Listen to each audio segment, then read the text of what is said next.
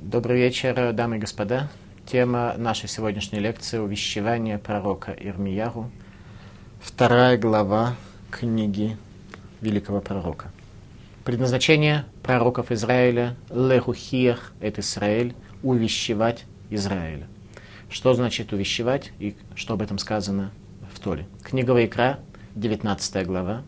Рухех тухиях это митеха велотиса лавхет. Убеждением убежди убеди ближнего своего и не возложи на него грех. Что значит убедить убеждением?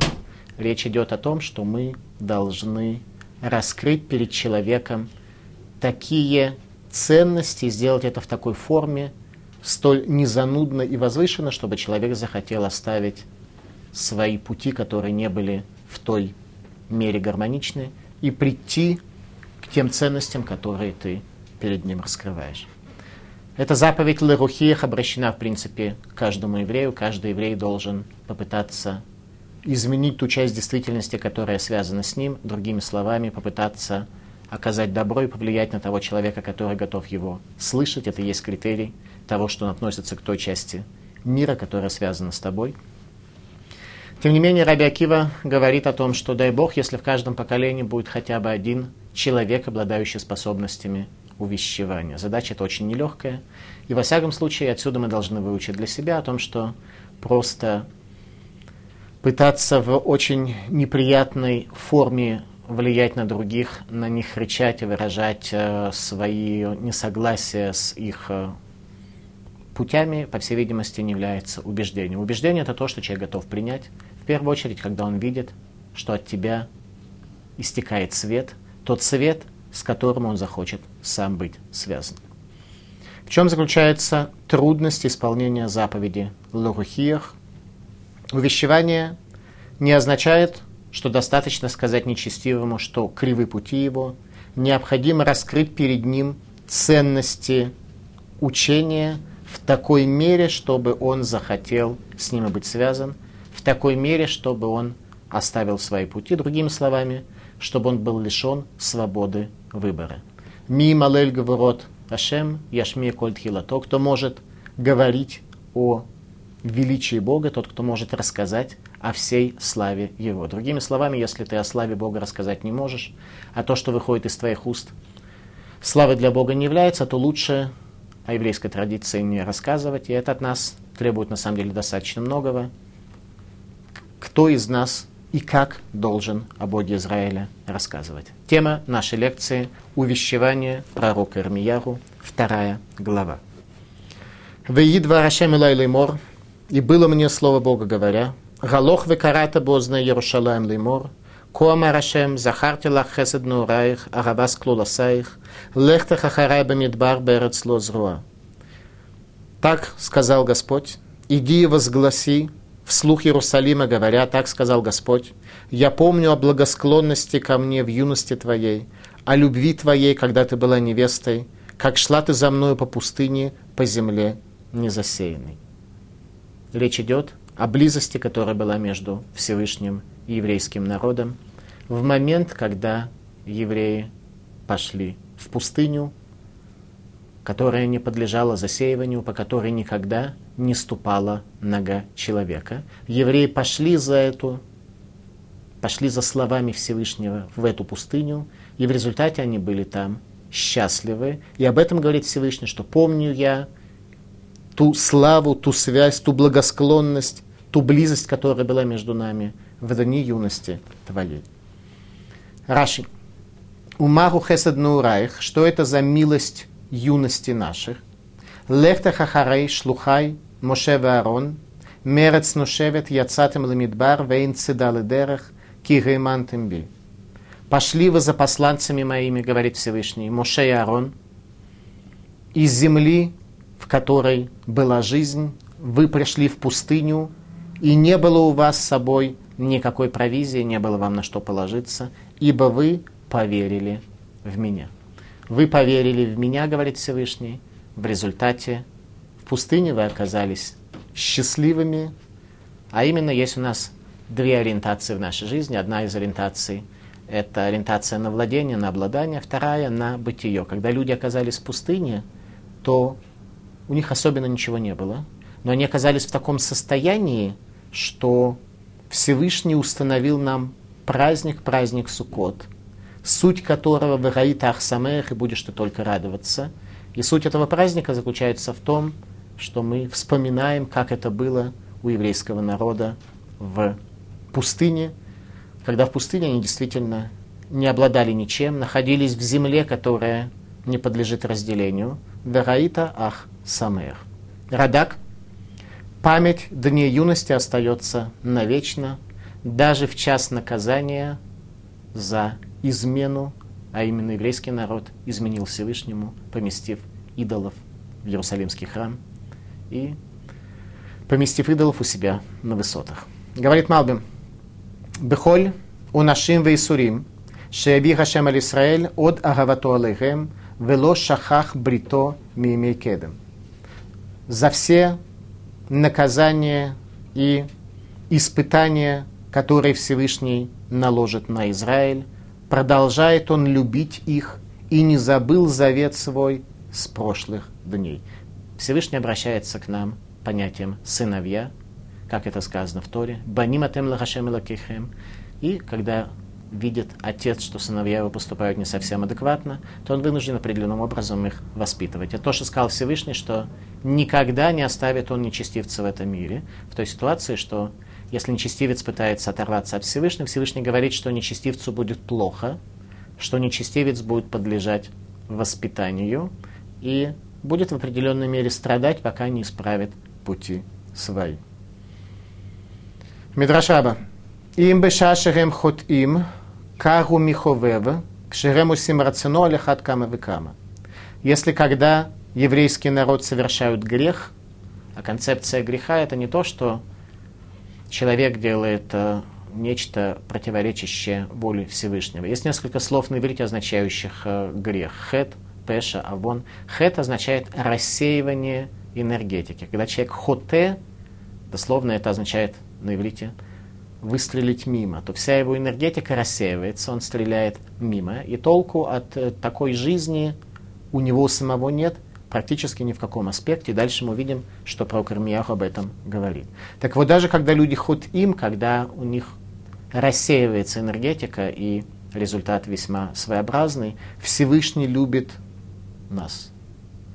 Всевышний любит нас. Когда они исполняют Его волю, то насколько же больше Всевышний любит нас, это говорит Мидраш Раба. Илкут Шимони, Хесед Шасу Исраэль Бамидбар, Матай Нефралахем, Беймир Мияру Бешат Хоших. Милосердие, которое сделал Израиль в пустыне, когда было выплачено им, когда получили они воздаяние за свое милосердие, когда у них было действительно упование на Всевышнего, и они пошли за ним из Египта, который был красой земель в тот момент. Воздаяние было выплачено им в дни Ирмиягу в час тьмы. В час тьмы, когда уже Иерусалимский храм был предан огню на небесах, когда в мире наступает тьма и пропадает пророчество. Тогда еврейский народ получил свою награду в час наказания. Элох векарата бозна Иерушалаем, пойди провозгласи в уши Иерусалима, говоря, так сказал Всевышний, помню я милость юности нашей, когда пошел ты за мной в пустыню. Что должен был провозгласить пророк Ирмияу?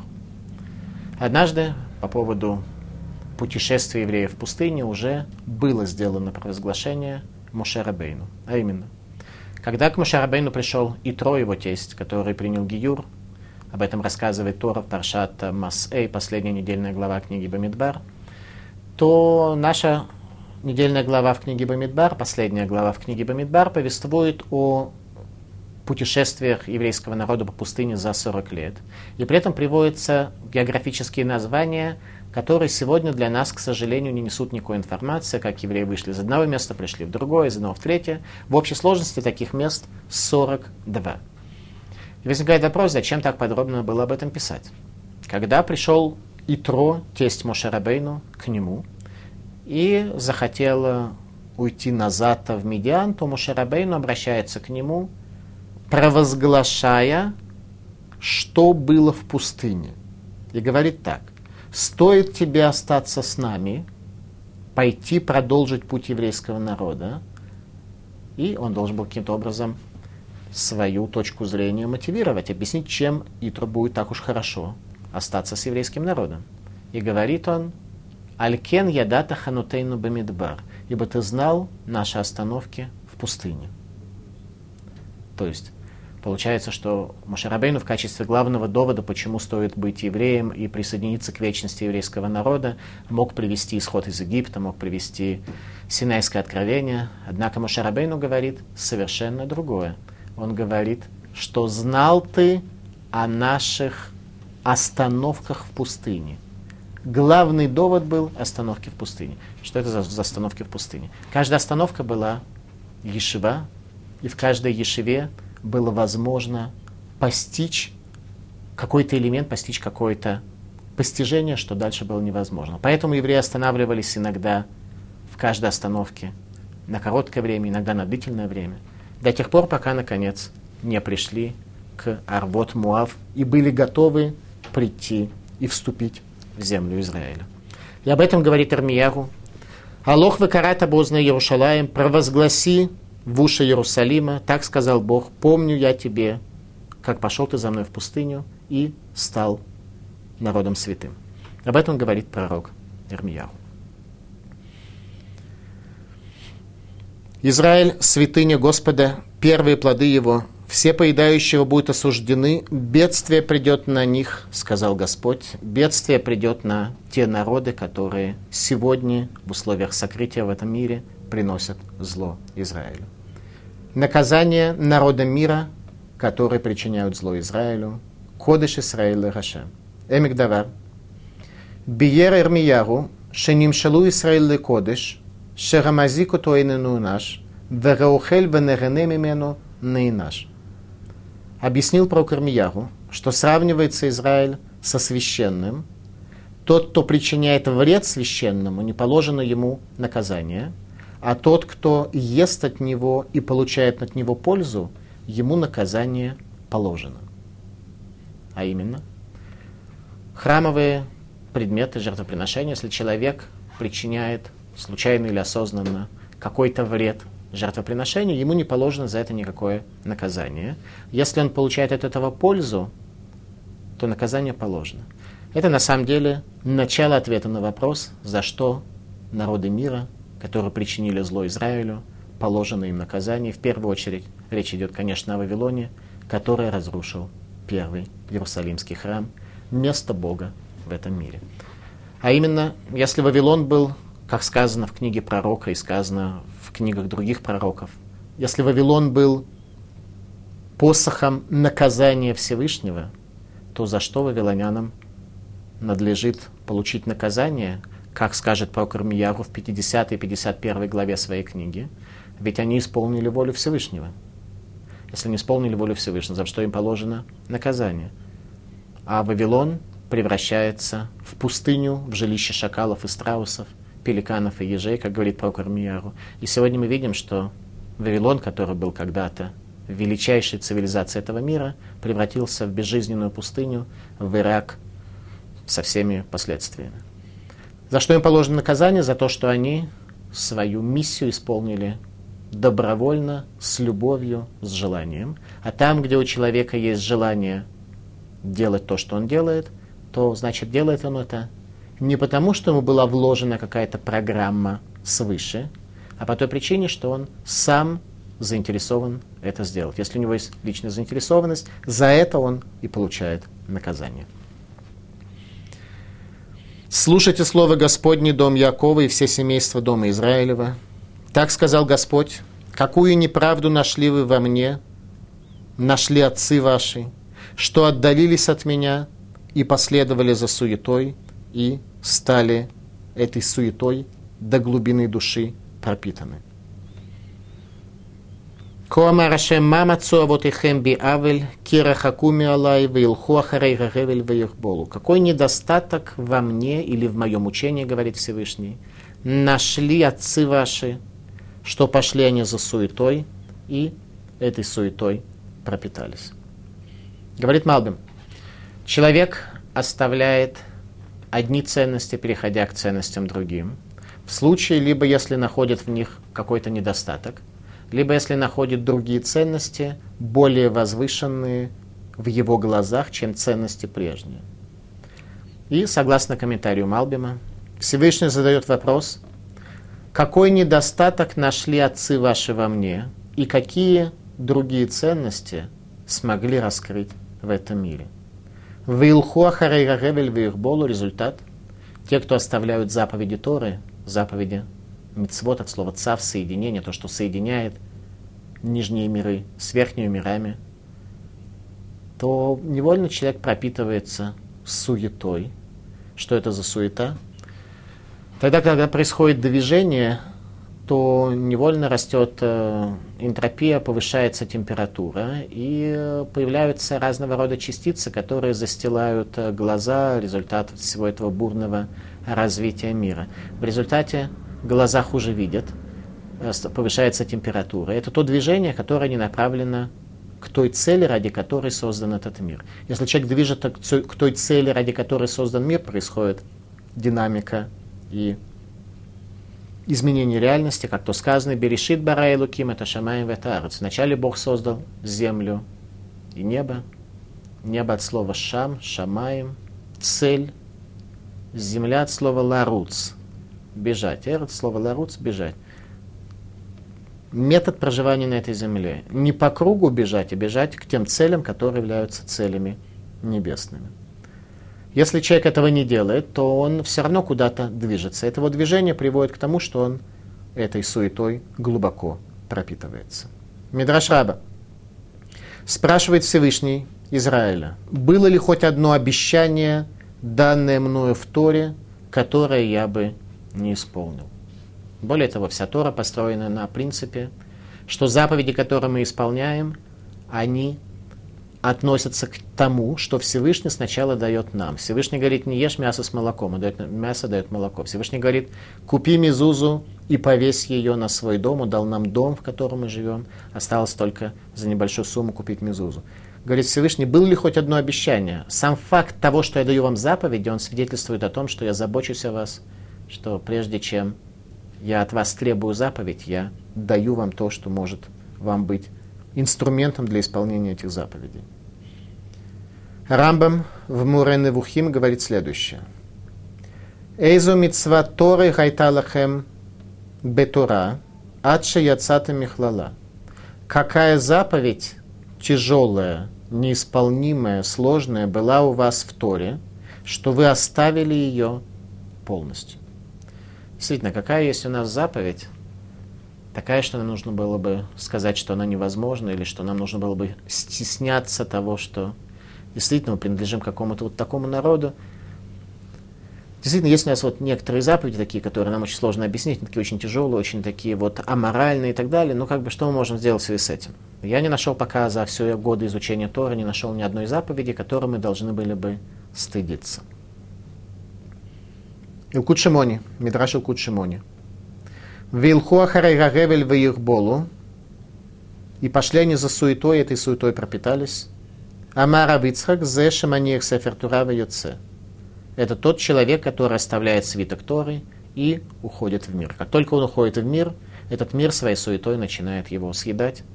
Ибо человек, созданный в условиях дихотомии его души и тела, как только его душа не получает духовную поддержку, как только человек не живет ценностями этой души, результат сразу становится очень конкретный. Он пропитывается, глубоко пропитывается вот этим состоянием суеты. А после этого люди обращаются к раввинам, к психологам, или зачастую никому, и спрашивают, а вот как нам в нашей жизни теперь все это дело изменить и расхлебать ту ситуацию, в которой мы находимся. И ответ, что Простого ответа дать нельзя. Человек должен просто внутренне перестроиться. Там, где у человека нет заповедей, там, где у человека нет обязательств, то перестроиться внутренне очень-очень сложно. В этом и была вся суть иудаизма. В Торе нет ни одного права, в Торе есть только обязанности. Уже отсюда мы можем найти доказательства того, что Тора является учением, данным Богу, данным еврейскому народу Богом сверху, и доказательство крайне простое. Все народы принимают свои законы исключительно вторичным образом, то есть сначала они располагаются на какой-то земле, дальше у них начинают возникать какие-то юридические и другие трудности, и они постепенно начинают э, формулировать и создавать свое какое-то юридическое учение, юридические понятия. При этом у всех народов их юридическая система построена на правах, а не на обязанностях. В Торе нет ни одной обязанности, есть только... В Торе нет ни одного права, есть только обязанности. И это означает, что если бы люди не увидели, что это истина, то никогда они не согласились бы принять за один день, за один раз 613 обязанностей, 613 заповедей, которые столь сильно ограничивали бы человека, если бы они не видели, что это является истиной. То есть, иными словами, Тора принять ее так просто нельзя. Опять, обратите внимание, что нам говорит Рамбам Мурен Вахим. Какую трудность, какая заповедь является для вас особо трудной, неисполнимой? А тут мы говорим вроде, что действительно доказательство от противного, что никакой народ 613 ограничений бы на себя не взял. Это правда. Народы вообще не берут на себя никакие ограничения. У них нет никаких ограничений. Есть права и следствие из этого, что другой человек не может лишить тебя твоего права. Они вообще не готовы построить юридическую систему на обязанностях. И если человек не раскроет перед собой единого Бога, то действительно любая самая маленькая заповедь будет нереальной и невозможной. Там же, где у человека есть вера, построенная на знании, на видении, на понимании, там ситуация будет совершенно другая. Потому что каждая отдельная взят, отдельно взятая заповедь, она исполнима, она возможна. Принять все это вместе можно только тогда, когда истина раскрывается перед тобой. И что происходит в результате этого принятия заповеди, говорит пророк Ирмияру. ולא אמרו איה השם המעלה אותנו מארץ מצרים, המוליך אותנו במדבר, בארץ ערבה ושוחה, בארץ צייה וצלמוות, בארץ לא עבר בה איש, Вело Яшав Адам Шам. И не сказали, где Господь, который вывел нас из земли египетской и вел нас по пустыне, неправильный перевод, и ведет нас по пустыне из земли египетской, по земле степей и пропастей, по земле Цалмавет, по земле тени смерти. Земля, которая является тенью смерти. По земле, по которой не проходил человек и никогда там не сидел. В результате мы оставили Бога, который Маалеутану Мерец Мицраем. Он поднимает нас из земли египетской. Не Бог, который однажды вывел, а дальше сказал, живите сами так, как вы сочтете нужным. Бог, который выводит нас из земли египетской – Египет, Мицраем, это слово царь, теснины. Мы порой жалуемся на то, что у нас э, некоторое такое внутреннее ощущение теснин, которое в самом пределе выражается в том, что у человека возникает ощущение, что жизнь как-то протекает мимо него, остальные так вроде счастливы и живут, а вот он как-то вот не очень удовлетворен своей жизнью, то есть определенные теснины, такие, что вот ощущение, что жизнь, она на самом деле протекает мимо него – а он вроде живет, а вроде и нет. Об этом сказано, что Бог поднимает нас в настоящем времени, каждую секунду, из теснин. Что для этого нужно сделать? Что нужно сделать действительно, чтобы ощутить эту помощь, божественную помощь, подъем Бога? Бог на самом деле сказал очень четко в Торе, что для этого необходимо сделать. Необходимо бодрствовать. Как сказал Всевышний, я выведу вас из земли египетской на крыльях орла. И возникает вопрос, а что это за метафора, что это за эпитет, что это за понятие? э, пророчество о том, что когда-то будут самолеты, на которых э, люди будут летать на крыльях орла. Вроде, если это так, так это пророчество не исполнилось. Люди не летают на крыльях орла. Люди летают в багажном отделении, в, там, где их чемоданы, или летают в салоне самолета, но никак не на крыльях орла. Что за эпитет имела в виду Тор? Тор имела в виду следующее, что когда орел переносит своих птенцов, то они садятся сверху на его крылья, и он взмывает с особой скоростью, с второй производной существенно выше нуля. И вся задача этих птенцов заключается только в одном, чтобы они свои лапки, которыми они держатся за крылья, не отпустили, чтобы они не задремали. Вот там, где человек не дремлет в этом мире, там у него происходит изменение, и динамика может быть со скоростью орла, с ускорением орла птица, которая летает выше всего. Если человек в этом мире дремлет, то результат может быть очень печальный. Об этом говорит пророк Армияру, что оставили вы Всевышнего и не сказали, где Господь, который выводит нас из Египта сегодня. Люди задремали, каждый сел под свою смоковницу и виноградную лозу, а у кого нет э, смоковницы и виноградной лозы, так он мечтает о том, чтобы она появилась и чтобы он мог там сесть. А он смотрит вокруг и видит, что те, у кого есть эти смоковницы и виноградные лозы, они вроде не, не так уж и счастливы предельно. Но он надеется, что вот когда у него будет, тогда вот он станет счастливым. И так все хотят стремятся к счастью, в результате Бога и деяния Его оставляют и оказываются, где сейчас мы с вами увидим. Вайкра. Сказано в Торе, в книге Вайкра, 11 глава. Что требуется от нас – Ки они Рашем Элокейхем вгит кадаштем верейтем кадушим ки кадушани. Что означает выйти из Египта с помощью Всевышнего. И будьте вы возвышены, потому что возвышен я, Бог ваш. Если возвышенности у вас не будет, то любое бытие здесь станет цалмавит, тень смерти, как говорит Раши, лашон хоших, состояние тьмы. Там, где человеку темно, там ему плохо. Мидраш Танхума цал мавет, тень смерти. Цель вы ему мавет, это та тень, то есть божественность, скрывается от человека, и с ним смерть. Там, где у человека тьма, то весь мир смотрит на него как на человека темного, и выражается это в очень неприятных для него психологических последствиях, а именно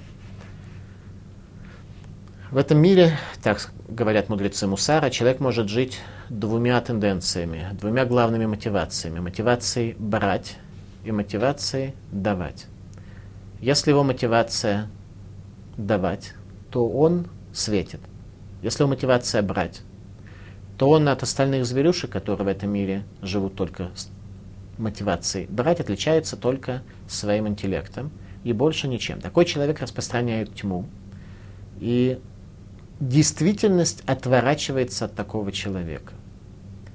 Поэтому пророк Ирмияу говорит, что вам нужно выбрать, хотите ли вы подъема из Египта или предпочитаете быть в условиях тени смерти. Еще раз шестой стих, посмотрите, как он говорит.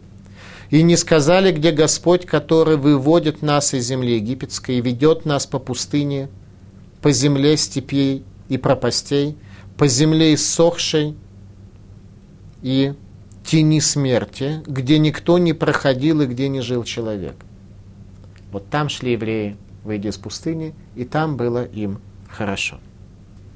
И привез я вал, и привел я вас в землю плодородную, чтобы ели вы плоды ее и блага ее. А вы пришли, осквернили землю мою и сделали удел мой скверный. Еврейский народ смог землю Израиля, о которой сказано, что это земля завета, привести ее в состояние туева, в состояние мерзости. Э, Тора, книга Дворим, 11 глава. Эрец ашер шемелокеха дорешута тамид, эйнеха шемелокеха ба, миришит шана дахрит. Земля, которую Всевышний Бог ваш требует постоянно, и глаз Бога твоего на ней от начала года до конца года то есть в течение всего времени. Земля Израиля, она действительно тяжелая. в земле Израиля особенно раскрывается Ашгаха Пратит, частное божественное присутствие, и жить в земле Израиля так, как за границей, не получается. Вне зависимости от твоего уровня постижения знания Бога и уровня соблюдения и так далее, земля Израиля, она объективно другая земля. Здесь противоречия поднимаются до предела. Зора. Ветавовати тому это арцена халати сам тем лотоева, сод ганаха шегитилюзма. И пойдете вы и сделаете, и сделали нечистой землю мою, и наследие мое обратили в мерзость. Это тайна змея, который зурму, который нечистоту поместил в этот мир, в результате чего добро смешается со злом. Смешивание добра и зла это как раз и есть то, что объективно создает ту суету, тот гребель, тот партия испарения, которые пропитывают человека глубоко. Так что все механизмы человека, они пропитаны злом, злым началом, и такой человек не имеет внутренних исправленных, неразъеденных механизмов для того, чтобы изменить себя, для того, чтобы прийти к какой-то динамике. То есть для того, чтобы нам сделать шубу, для того, чтобы нам вас, прийти к каким-то достижениям, нам надо воспользоваться каким-то инструментарием. И один религиозный психолог, с которым я близко знаком, когда мы обсуждали с ним какого-то человека, который хочет изменений, он меня спросил, а что у этого человека есть здоровое? У него есть эмоциональное, у него есть интеллектуальное, у него есть... Что у него есть здоровое? Это есть то состояние, когда суета проедает нас насквозь, так что все наши внутренние структуры, все наши механизмы, они перестают быть здоровыми, и тогда исправляться, конечно же, тяжело. Священники не говорили, где Господь, и законы учителя не знали меня, а пастыри грешили против меня, и пророки пророчествовали именем Бааля, и следовали за тем, что тщетно за идолами. Малбим. Хашава Арбамины Мангигим. Пророк Ирмияху приводит нам четыре группы лидеров еврейского народа, Галувшим Кетер Ганхага, которые носят короны правления в этом мире, Кетер Тура, Кетер Киуна, Кетер Малхут, Кетер Невуа. Корона Торы, мудрецы Торы, священники, цари и сановники и корона пророчества. И все эти четыре короны оказались разъеты этой суетой, которая привела мир к большому сбою. Радак. Лолом дутара лишма, лекае машикатувба, эллом димбепе, вело белев. Что изучение Торы не было ради нее самой, исполнить то, что сказано в ней, и постичь знание единого Бога, но учили устами, и это не проникало в наши сердца. Еще раз, какое требование есть, согласно тому, как Радак понимает эти слова про Кармияу, какое требование есть у нас к изучению Торы, чтобы слова Торы проникали нам в сердца – о человеке, в сердце которого не проникает выученная им Тора и остается только на интеллектуальной оболочке вокруг него, сказано, что это хамор нусесфарим, что это осел, который носит книги. Что означает настоящее изучение Тора? Об этом сказано в Торе, в самой Торе, в молитве Шма Исраэль. «Вераюра дворим гаэлу аллевавеха» и будут слова эти на сердце твоем. Слова — это некая интеллектуальная единица, постижение, концепция. Эти слова будут на сердце твоем. Что это означает? Что мы должны учиться так, чтобы эти слова были в состоянии лечь на наше сердце. Виленский Гаон говорит, это состояние вдохновления, состояние восхищения человеком от величия и знания, которое перед ним раскрылось.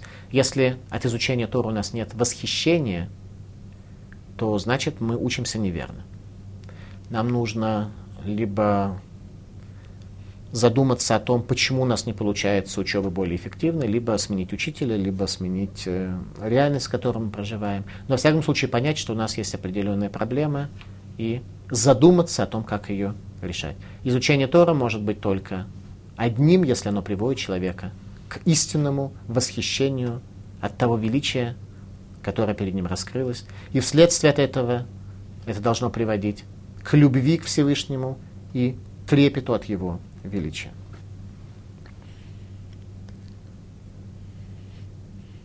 За это я еще буду судиться с вами, сказал Господь, и с сыновьями сыновей ваших буду судиться, ибо пройдите по островам Китимским и посмотрите, и пошлите в Кидар, и внимательно присмотритесь и увидьте, бывало ли подобное, переменил ли какой народ богов своих, а ведь они не боги, а мой народ переменил славу на счету. Еврейский народ поменял славу на счету, в то время как другие народы оказались верны своим богам. Ну, действительно, не было никакого злого начала, которое стремилось к тому, чтобы они оставили своих идолов и перешли к какой-то другой, более современной или какой-то иной модификации идолопоклонства. В то время как у нас внутри действительно работает злое начало, которое стремится нас от единого Бога к суете привести. И что дает эта суета? А мой народ переменил славу мою над щиту. Дивитесь этому небеса и содрогнитесь, и совершенно иссохните, сказал Господь. Обратите внимание, что происходит. На небесах для начала нам дивятся. То есть наше поведение в небесных структурах вызывает удивление. Нас не понимают. Не, ну, в теории, наверное, понимают, что есть у нас злое начало, и оно нас тянет каким-то развлечениям и какому-то бреду, и к чему-то плотскому. Они в теории, конечно, понимают, наверное, но когда они видят поступок человека, более-менее каждый, более-менее у каждого, ну, кроме очень больших возвышенных людей, то они почему-то дивятся вот этому выбору и тому состоянию, в котором человек находятся. Что происходит? Они не просто девятся, а они еще содрогаются, и результат совершенно иссыхают.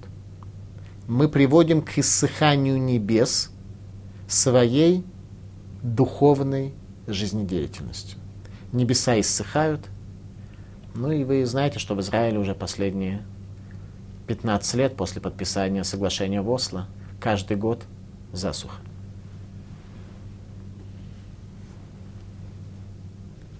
Ибо два зла совершил народ мой.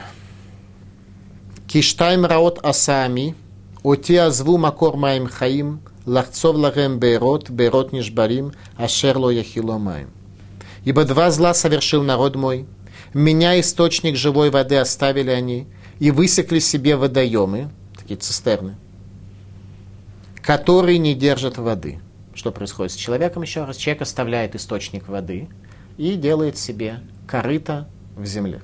Эти корыта трескаются, воду он сохранить не может, результат – человек остается у разбитого корыта в прямом смысле этого слова. Радак Маян – источник течения вод. Разбитая цистерна не может являться истинной надеждой человека. И даже если ее наполнить водой, она через трещины уйдет, не останется ничего. Но человеку легче обладать, иметь в качестве собственности некую воду, которую в корыте он собрал, чем иметь связь с источником воды. Связь с источником воды иметь сложнее, тяжелее. Источник работает по более сложным принципам и моделям, как то сказал Всевышний, кило даркай даркехем, вело махшавотай махшавотыхем, в словах пророка Исаия, что пути мои не являются вашими путями, и мысли мои не являются вашими мыслями. То есть источник божественных вод, он работает немножко по другому принципу, чем нам бы хотелось. Не так упрощенно, как нам было бы проще. Поэтому мы строим колодцы. И если у нас есть банковский счет, где что-то лежит, то тогда мы чувствуем себя комфортно. Но в результате почему-то все протекает, вытекает, и этот банковский счет, к счастью, нас привести не может. Еще раз обратите внимание, это одно из самых фундаментальных высказываний этой главы, то, что сказал пророк Ирмияру. Люди оставили источник вод живых и строят себе корыто. Раб ли Израиль или родился он в доме рабом? Отчего же он стал добычей? Рычали на него львы, подняли голос свой и сделали землю его пустыней, и города его сожжены и обезлюдили. Раб ли Израиль?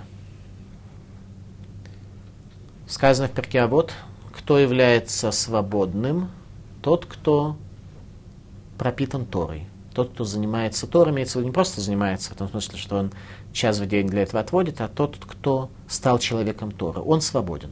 Остальные рабы. И возникает вопрос, э, вроде на первый взгляд, э, все должно быть совсем наоборот. Если у человека нет Торы, так он свободен, все, что хочет, может делать. Хоть в Индию, хоть э, на Антарктику. Делает, что хочет. Ответ на самом деле не совсем. Если у человека есть Тора, то он в состоянии выбрать между добром и злом. Если у человека его нет, то он движется в сторону выбора между предпочтениями. Он выбирает, куда ему лучше, в Индию или в Антарктику. И то, что для него предпочтительное, он это и выбирает. Только это не есть выбор между добром и злом, это выбор между двумя вещами, которые ему кажутся добрыми, кажутся правильными и приводят его к его точке зрения к счастью, а результат не очень счастливый. Поэтому многие люди, которые много ездят, они на самом деле не очень и счастливыми являются. Во всяком случае, еще раз, человек, который выбирает между двумя предпочтениями для себя, его легко рассчитать компьютером, что для него более предпочтительнее. Поэтому он совершенно не, способ, не свободен. Он идет за своими удовольствиями, за своими эго, за своими предпочтениями. Он не свободен, его легко рассчитать. Кто свободен, то тот, кто может отказаться от своего «я», совершив величие. Именно такие люди входят в еврейскую историю.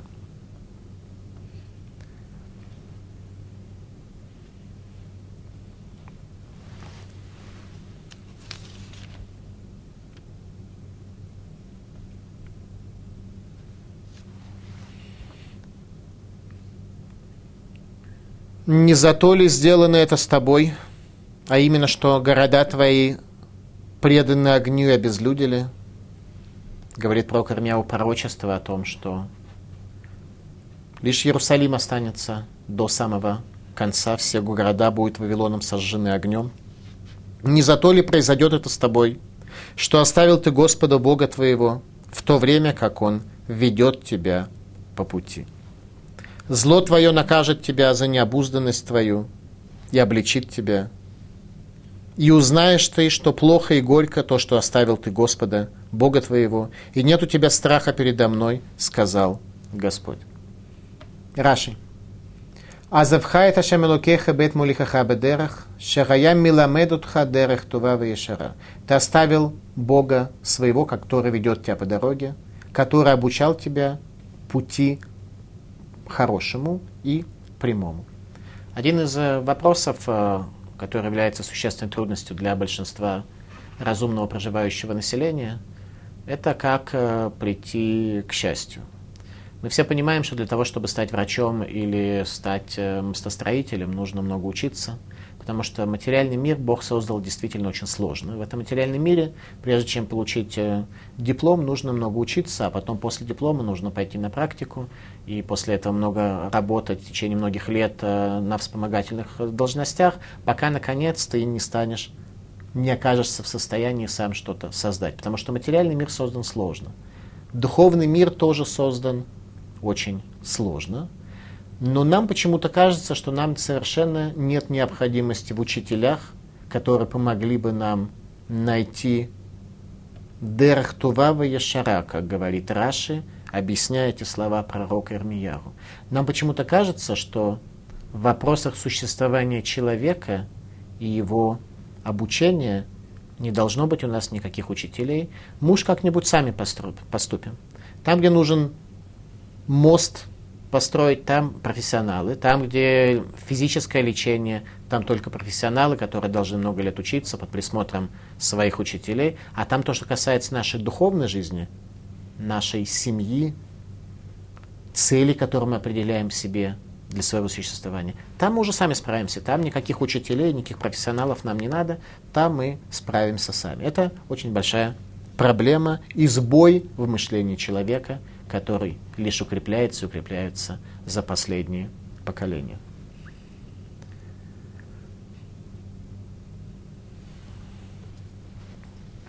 Зло твое накажет тебя, и необузданность твоя обличит тебя. И ты, Иудея, узнаешь и увидишь, что плохо и горько то, что оставило Господа Бога твоего, и нет у тебя страха передо мной.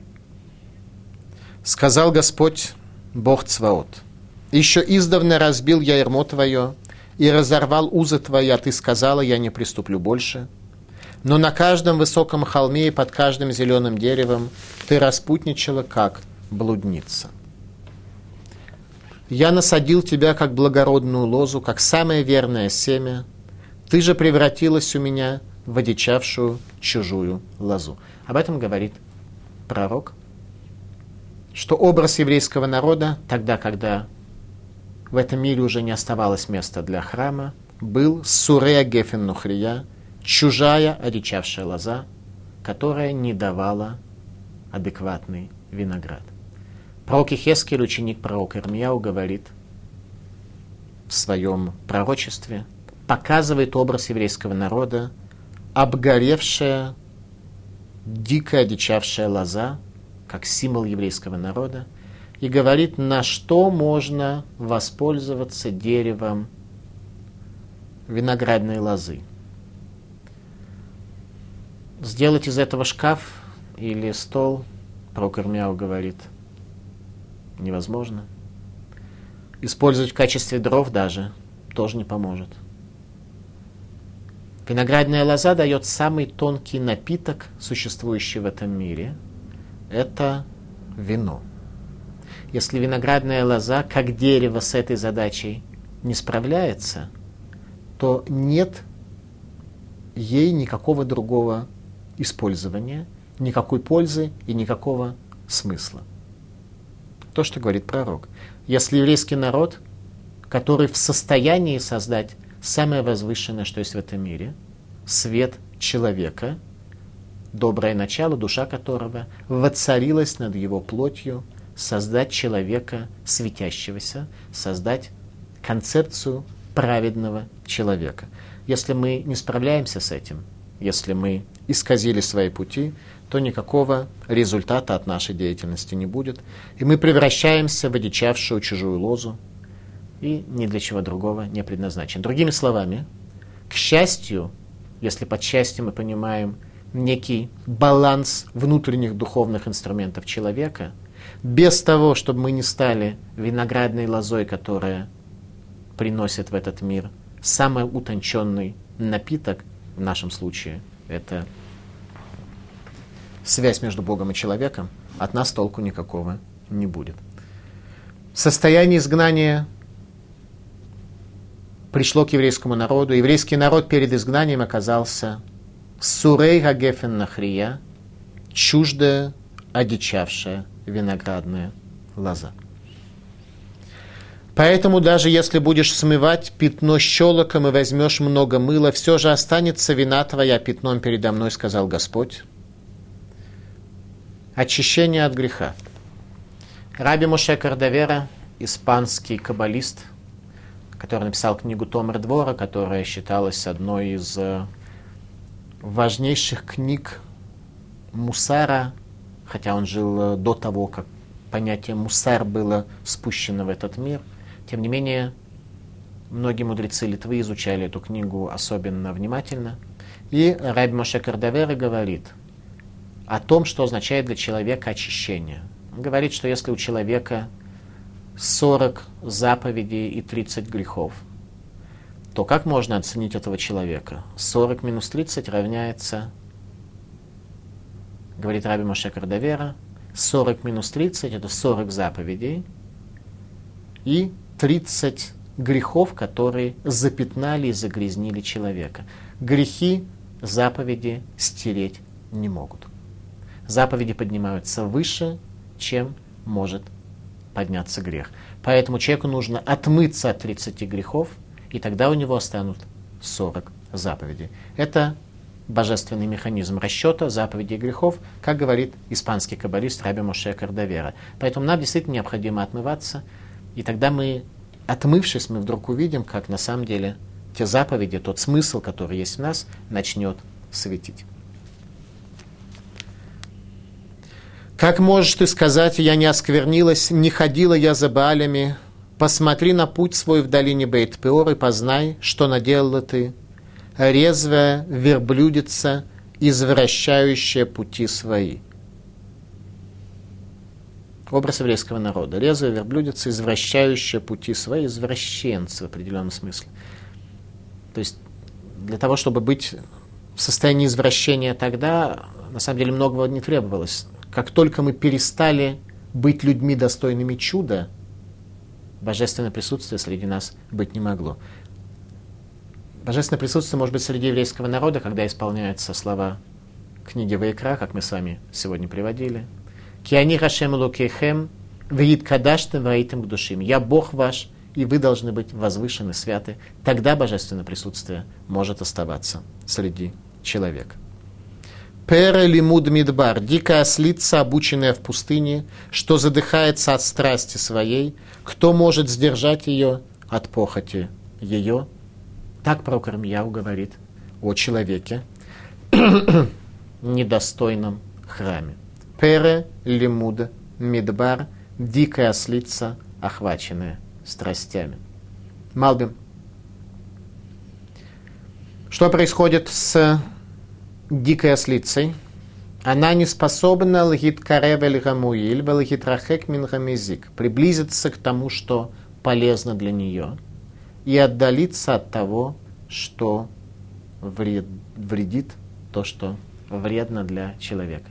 Одна из задач, которая перед нами стоит, таки определиться, что есть сладкое, что есть горькое, и состояние ревель, состояние суеты мешает нам принять любые решения. Суета говорит, что не обязательно или-или, вполне можно и-и. И то, и другое. И не надо тебе принимать так особо решений. Ну, ты немножко направь э, чуть-чуть свое внимание, чуть-чуть больше. Ну, так бы все остальное не оставляй. Это и есть, говорит Малбим, неспособность человека выбрать то, что полезно для него, и отдалиться от того, что приносит ему вред и продолжает его разъедать дальше. Дикая ослица, охваченная страстями, образ Израиля перед разрушением храма. Не дай ногам твоим ступать босыми, и гортани твоей пересохнуть от жажды. Но ты сказала напрасно нет, ибо люблю я чужих и пойду за ними. О чем говорит пророк Армияру? О изгнании из Иерусалима. Не дай ногам твоим ступать босыми, по земле Иудеи, по пути в Вавилон, и гортани твои пересохнуть от жажды, ибо водоснабжение во время изгнания не было вавилонянами осуществлено в полной мере. Подготовьтесь, говорит пророк, к выходу в изгнание, чтобы не оказаться босыми, умирающими от жажды. Как мы знаем, изгнание произошло в месяц Ав, в Иерусалиме 35 градусов в тени, в Вавилоне, в Ираке 50 градусов тени. И это было время для изгнания немножко нелегкое, поэтому, во всяком случае, сейчас, э, может быть, нам будет немного, немного легче поститься 9 ава, понимая, что у нас только один день, и то мы можем находиться в тени, а их гнали по солнцу на протяжении длительного времени и не сильно заботились еще раз о водоснабжении. Говорят они дереву, ты отец мой, камню ты меня породил. Люди всегда находят какие-то элементы, которым поклоняться, но в первую очередь люди любят поклоняться изделиям рук своих. Это главное поклонение человеку, которое тогда начиналось, а в наше время оно уже настолько победило. Сегодня, если взять газеты, в основном они пишут о достижениях людей, а когда человек пишется в газете, то он еще больше своими достижениями доволен и поклоняются э, изделиям рук своих. Говорят они дереву, ты отец мой, камню ты меня породил. Всегда мы любим полагаться на деревья и на камни. Ибо повернулись ко мне затылком, а не лицом. Но во время бедствия своего скажут, встань и спаси нас. Когда становится вдруг человеку плохо, то тогда вдруг оказывается, что вместо камней он вполне может обратиться и к чему-то другому. Раши. Миспар ареха гаю элореха, бехоль ир ваир элорахер. Много городов твоих, каждый из них имел своих богов. В каждом городе, говорит Раша, было много своих э, элементов, которым служили. Напрасно бил я сыновей ваших, они не приняли наставление. Меч ваш, как лев истребляющий, пожрал пророков ваших. Мусар ло лакаху, говорит пророк Ирмиягу. К концу периода храма люди оказались необучаемые. Лжепророки в целом контролировали ситуацию, находясь на официальных государственных должностях, в первую очередь в Министерстве по делам религии. А истинные пророки Ахла харбехем невехем, пожрал меч ваш пророков ваших. Что утверждали лжепророки? Что нет никакой опасности Иерусалиму, он не падет перед вавилонянами, что утверждал пророк Ирмияху, истинный пророк Израиля, что небесный Иерусалим и храм уже преданы огню, и декрет о разрушении храма подписан окончательно в дни царя Минаше, самого нечестивого царя Иудеи. И Радак описывает ситуацию, в которой был спор между лжепророками и пророком Ирмияру. Китерем хурбана байт, гайтар цам лишама, ва им кользе мусар лулакаху. Перед разрушением храма на протяжении многих лет земля Израиля уже вся была предана огню. Они продолжали говорить, нет никакой опасности Иерусалима. Это называется мусар лулакаху увидеть очевидно, увидеть истину, люди были не в состоянии. То же самое происходит со многими из нас. Мы неоднократно получаем удары, нас жизнь бьет в разных направлениях, и мы мусар взять не можем и ничему не можем научиться. О поколение, вникните в слово Господне. Был ли я пустыней для Израиля или страной мрака? Что говорит про Кармиягу? Ру даварашем. Посмотрите на слово Господа, говорит Раши. Руцилахем ценцены тамана марлахем рума даварашем уиль. Что про Кармиягу достал баночку с манном, показал ее людям и говорит, посмотрите, что Слово Бога делает. Бог действительно может сделать чудо для народа, чудо достойного. Демонстрация манна. Пророк Ирмиягу дал ответ – на экзистенциальные вопросы граждан, а как мы будем жить. При этом граждане, увидев баночку с маном, разделились во времена храма на три группы.